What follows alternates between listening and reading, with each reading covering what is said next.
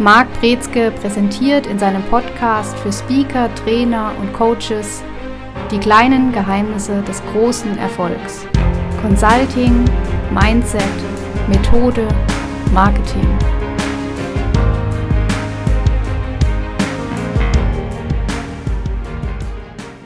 Herzlich willkommen zu einer weiteren Folge in unserem Podcast. Heute mit dem Thema Consulting Client, Kunden bilden und formen. In welchem Bereich sind wir heute unterwegs, außer im Bereich des Kunden?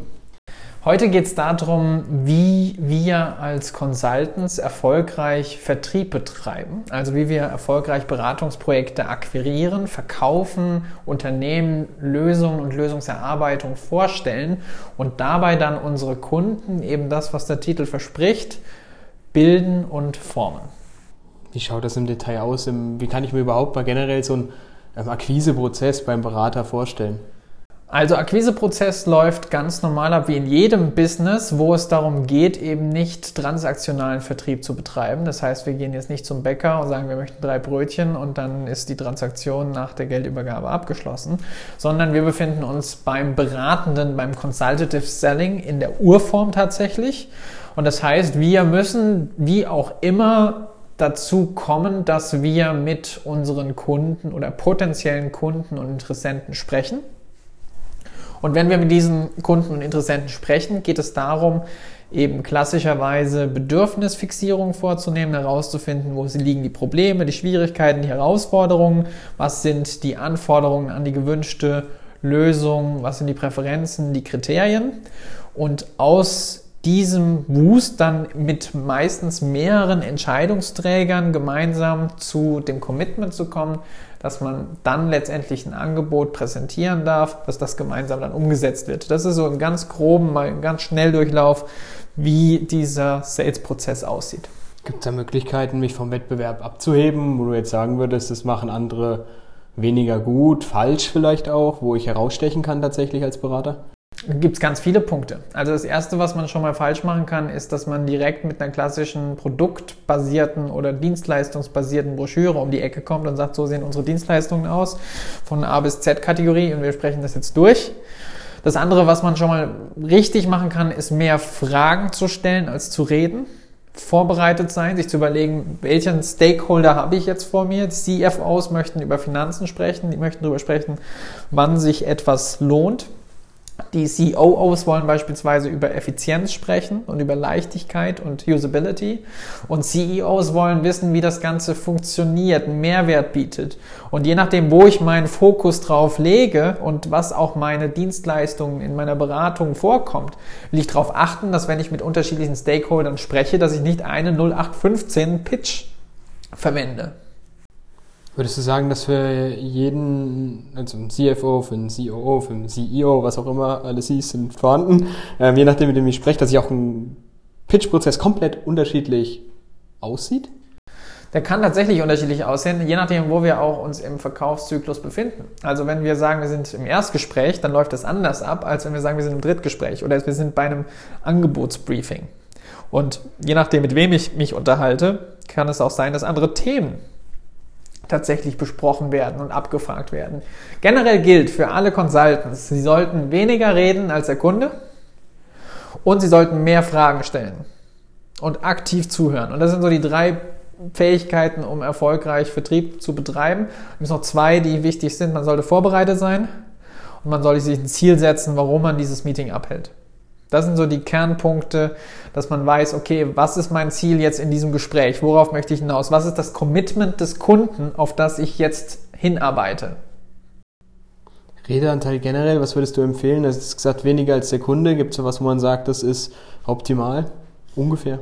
Optimal insgesamt über den ganzen Prozess gesehen kann man sagen 50-50 bis 60 zu 40 auf Kundenseite. Mhm. Jetzt ging es generell ja, um Anfang Akquise, mal an den Kunden herantreten, wie sieht ein bisschen der Prozess aus, wie sieht das Angebot mit verschiedenen Stakeholdern aus.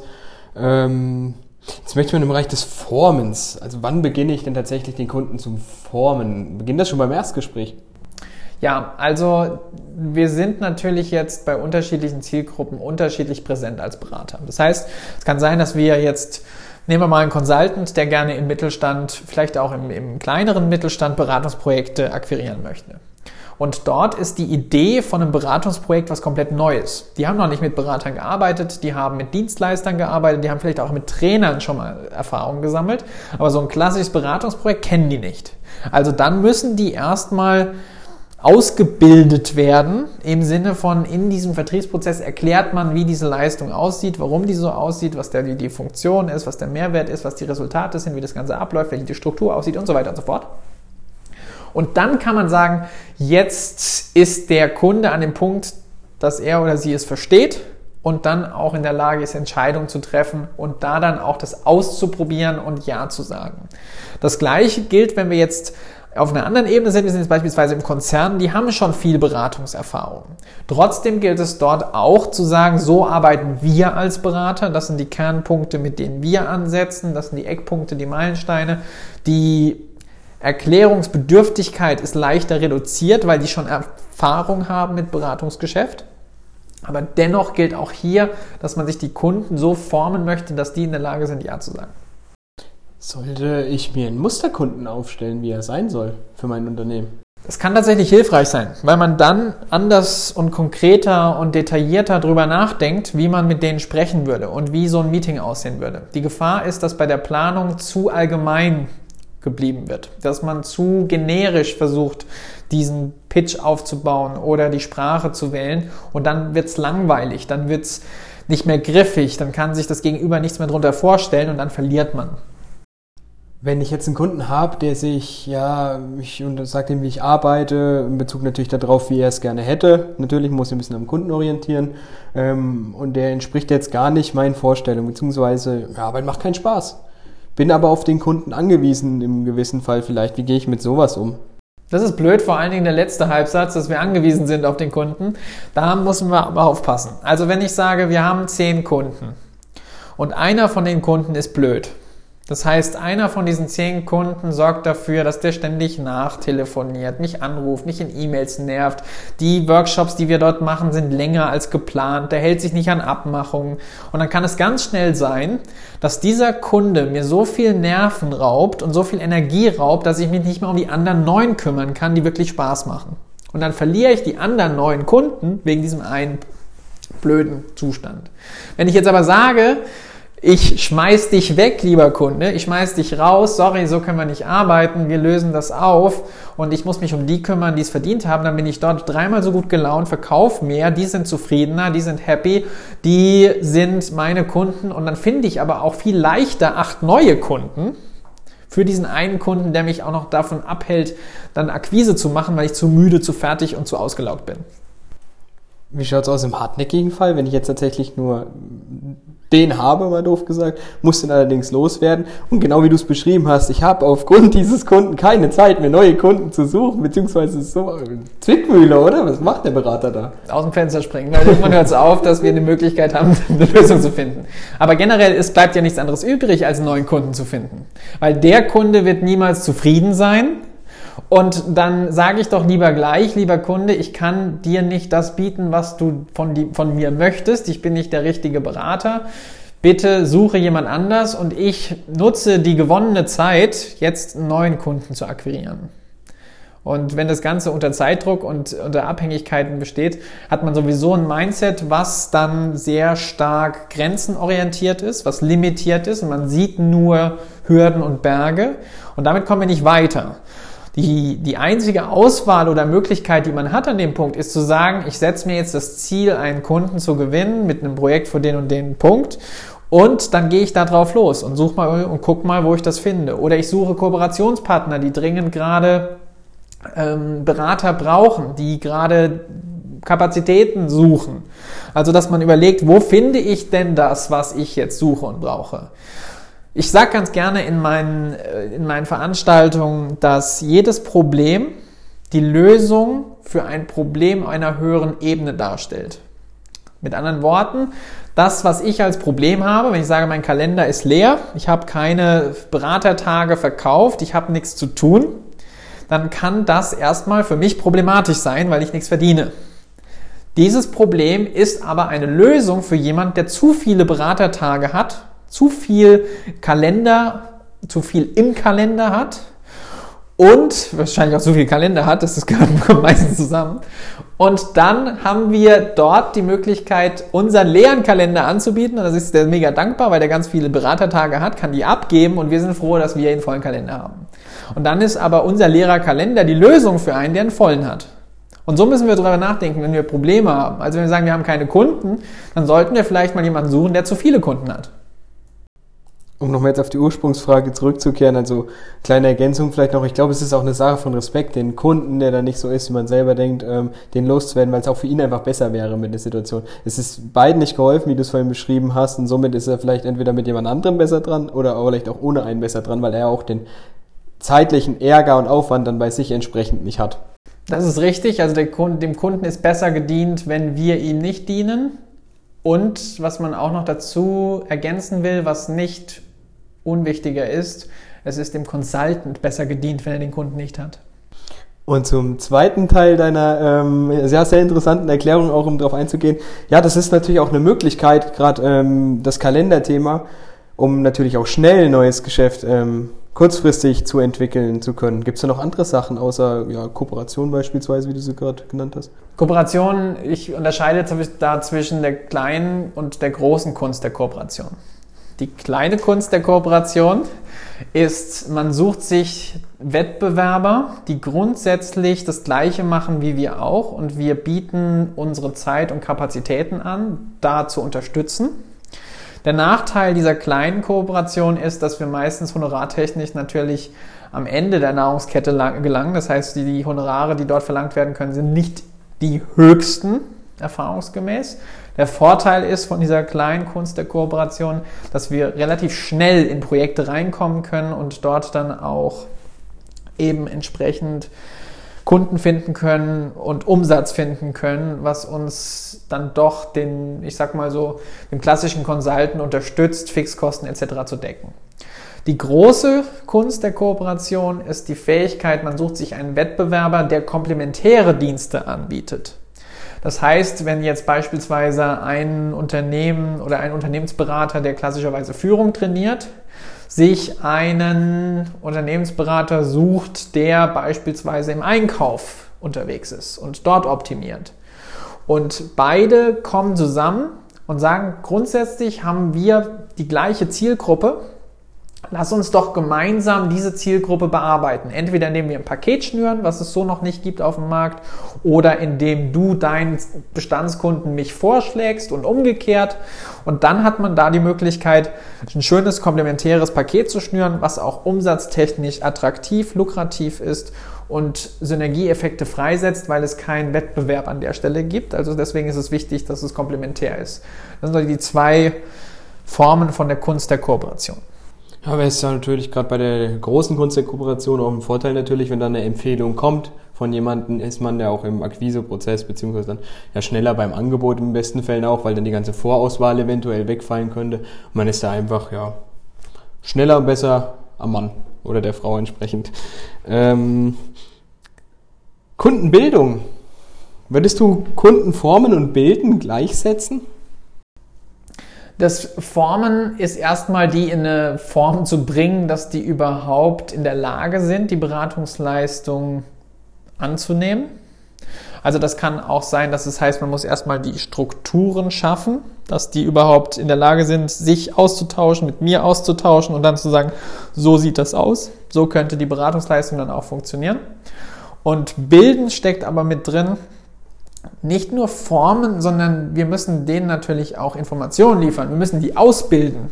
Also häufig müssen wir Kunden erst überhaupt mal auf das Level bringen, dass die mit uns Business machen können. Wir müssen denen zeigen, wie wir abrechnen. Wir müssen denen zeigen, wie wir klassischerweise Projektmanagement machen. Manchmal gibt es diese Fähigkeiten gar nicht. Wenn wir sagen, wir wollen gerne agil hier arbeiten, dann fragen die erstmal, was ist denn agil? Und dann ist es erstmal Bildung tatsächlich, was wir da mitliefern, damit wir sagen, so würden wir hier gerne arbeiten aus den und den Gründen. Und das gehört so miteinander zusammen. Also, dass wir die Kunden in die Lage bringen, dass sie Beratungsleistung erfolgreich kaufen können und dann auch erfolgreich die Projekte durchführen, umsetzen und kontrollieren können. Und dass die aber auch dann in der Lage sind, das umzusetzen und auch zu kontrollieren, zu messen und vielleicht auch sogar Folgegeschäfte daraus sich entwickeln. Dazu müssen wir eine Bildungsleistung bringen. Also letztendlich bedeutet Consulting auch immer, dass wir Organisationen etwas beibringen, dass die etwas lernen. Und das ist auch das, womit wir schon starten im Vertriebsprozess. Hast du da aus deinen eigenen Erfahrungen vielleicht mal ein Beispiel, wo das sich sehr als mühsam rausgestellt hat, den Kunden zu formen und bilden, beziehungsweise vielleicht auch, wo es gar nicht geklappt hat, wo du gesagt hast, oh, wir können nicht zusammenarbeiten, das wird nichts? Ja, da haben wir einen Fall, da war der Geschäftsführer nicht in der Lage, strategisch zu denken. Also das heißt, der hat immer nur versucht, irgendein Heftpflaster im Sinne von einem, einem Vehikel, einer Verpackung zu kaufen, ohne zu überlegen, was das Ergebnis ist. Der wollte dann hier ein Seminar für haben, der wollte da einen Workshop für haben, der wollte da ein Coaching haben, ohne zu hinterfragen, was diese Module oder Modalitäten oder Werkzeuge, was die tatsächlich bringen, was die an Ergebnissen liefern und die Verknüpfung von diesen Werkzeugen und den Zielen, was da gewünscht war, waren komplett fernab. Das heißt, da wurden Herausforderungen an Workshop-Teilnehmer beispielsweise gestellt, die unerfüllbar waren. Da sollten aus vier Ländern 23 verschiedene Punkte beantwortet werden in einem Eintages-Workshop, was nur dazu geführt hätte, dass wir wahrscheinlich einen 30-seitigen Facebook-Status-Post bekommen hätten, was die alle machen, ohne auch nur im Ansatz über eine Problemstellung und Fragestellung intelligent sich unterhalten zu haben. Und auch die Fragen, die beantwortet werden sollten, haben nicht gepasst zu den Teilnehmerinnen und Teilnehmern, die da teilnehmen sollten. Da haben wir gesagt, das ergibt keinen Sinn. Also so kommen wir nicht zu dem Ergebnis und deswegen können wir da leider das nicht anbieten. Ja, ich glaube, nach dem Workshop ähm, wären die Fragezeichen größer gewesen wie vor dem Workshop, so wie sich das gerade angehört hat. Und es wäre keiner zufrieden gewesen. Der Geschäftsführer wäre nicht zufrieden gewesen, wir wären nicht zufrieden gewesen, die Teilnehmerinnen und Teilnehmer wären nicht zufrieden gewesen. Und da ist es besser, von vornherein zu sagen, wir können diese Erwartungshaltung nicht abbilden. Das ist die Erwartungshaltung, die wir abbilden können, wie wir hier vorgehen. Das ist unser Vorschlag. Friss oder stirb. Ich finde, du hast in deinem Beispiel gerade einen Satz gesagt, den finde ich noch viel, viel schlimmer, mal so betrachtet. Du hast gesagt, der Geschäftsführer war nicht in der Lage, strategisch zu denken. Ist das nicht ein Riesenproblem, wenn du mich fragst? Das ist ein Riesenproblem, aber das ist ähm, häufiger, beziehungsweise ja doch häufiger, als man denkt. Also, dass jemand in dieser Position als Geschäftsführer strategisch denkt, ist tatsächlich eine Seltenheit. Tatsächlich ist es so. Das ist tatsächlich so. Und man kann es je nach Branche fast auch ziemlich genau auf einen bestimmten Prozentsatz ausmachen. Und zwar die Top 5 bis Top 20 Prozent einer Branche. Das sind die strategischen Denker. Wäre jetzt auch die nächste Frage gewesen. Also man kann dann auch tatsächlich so sagen, ähm, die Leute, die strategisch vorgehen, sind natürlich langfristig gesehen viel erfolgreicher als die Leute, die auf der operativen taktischen Ebene unterwegs sind und ähm, ja ihre großen Ziele im Hintergrund gar nicht ähm, verfolgen können. So ist es im Privaten wahrscheinlich auch, oder? Also dort ist es auch so. In allen Bereichen gilt das. Und ich mache mal ein Beispiel, was ich, es ist natürlich jetzt statistisch nicht, nicht ganz sauber, aber es, ich bin bei Studenten und im Jahr komme ich wahrscheinlich auf, ich sage mal, 200 bis 500 Studenten, die ich sehe, je nachdem, wie viel Vorlesungen ich mache. Und von diesen 500 Studenten frage ich jedes Mal nach den Prinzipien der Mittelmäßigkeit. Haben wir schon immer so gemacht und machen die anderen auch. Und ich frage in der Kombination, wie häufig hören die das im Betrieb? Also hören die das häufig oder weniger häufig? Die, die sich melden, wir hören das ganz selten. Das sind meistens, ist eine Minderheit, aber es gibt sie. Und dann frage ich, wo in der Nahrungskette auf dem Markt sind die unterwegs? Und die sind meistens unter den Top 5. Das ist jetzt natürlich Industrie aber die sind da nicht weit weg, Marktführer zu sein. Und das kann man wirklich als, als Kennzahl auch mal so stehen lassen. Das alleine gibt schon einen Indikator, wie erfolgreich da jemand unterwegs ist. Bist du jetzt schon länger an Hochschulen unterwegs? Würdest du sagen, ich vermute, du fragst das immer mal so in der Runde, gibt es da einen Trend, der sich abzeigt, beziehungsweise eine Entwicklung zum Positiven als auch Negativen über die Jahre hinweg? Ich muss sagen, die Zahlen bleiben gleich. Erschreckend. Weil das haben sie ja so gemacht, die Zahlen. Die Zahlen bleiben gleich. Das heißt, die Unternehmen lernen erschreckenderweise sehr langsam bis gar nicht dazu. Und es gibt immer mal wieder Ausnahmen, aber ich würde sagen, so 80-20 lässt sich das so Pareto-mäßig tatsächlich ganz gut einordnen. Um die strategische Schiene ein bisschen wieder auf die Consultants zu beziehen, haben jetzt gesagt, die Geschäftsführer sind ja wenige, die strategisch unterwegs ist. Wie sieht das bei Consultants aus? Ist es bei denen absolut notwendig, dass Consultants strategisch auch in ihrem Business, mit ihrem Business unterwegs sind und der Rest wird nicht bestehen? Nein.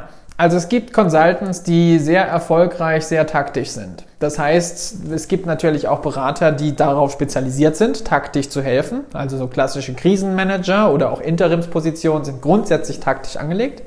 Es gibt auch Marketing-Experten, die hervorragende Marketing-Taktiken haben, die dann unterstützen, kurzfristig irgendwo Umsatz zu generieren. Das ist allerdings meistens sehr kurzlebig und die leben auch von einem hohen Wechsel von Kunden und dann ist das ganz schnell auch wieder passé und weder der eine noch der andere ist wirklich nachhaltig glücklich. Die Consultants allerdings, die erfolgreicher sind, sind meistens diejenigen, die wirklich strategisch denken und agieren und Potenzialdenken realisieren.